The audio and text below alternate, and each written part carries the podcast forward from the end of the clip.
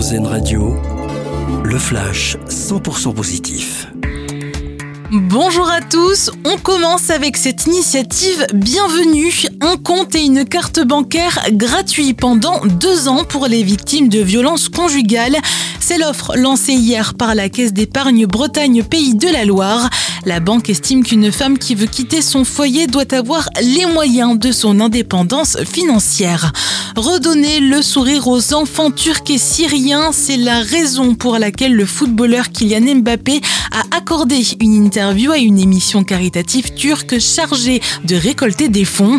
L'attaquant français a également promis qu'il allait mettre tous les moyens à sa disposition pour aider les sinistrés après les séismes survenus début février. Les monuments de New York étaient illuminés hier soir pour célébrer le début du mois de l'histoire des femmes.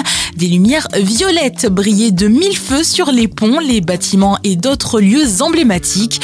La gouverneure Cathy Hochul a publié une proclamation pour célébrer les réalisations des femmes de New York. Et puis, une nouvelle statue découverte sur l'île de Pâques. La trouvaille a été faite le 21 février dernier dans une lagune asséchée du cratère d'un volcan. Une première, indique la communauté indigène chargée de l'administration du parc national de l'île.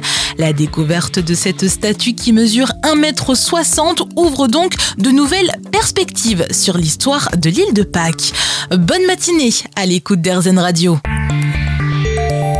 Vous venez d'entendre le flash 100% positif d'Airzen Radio, l'autre point de vue de l'actualité.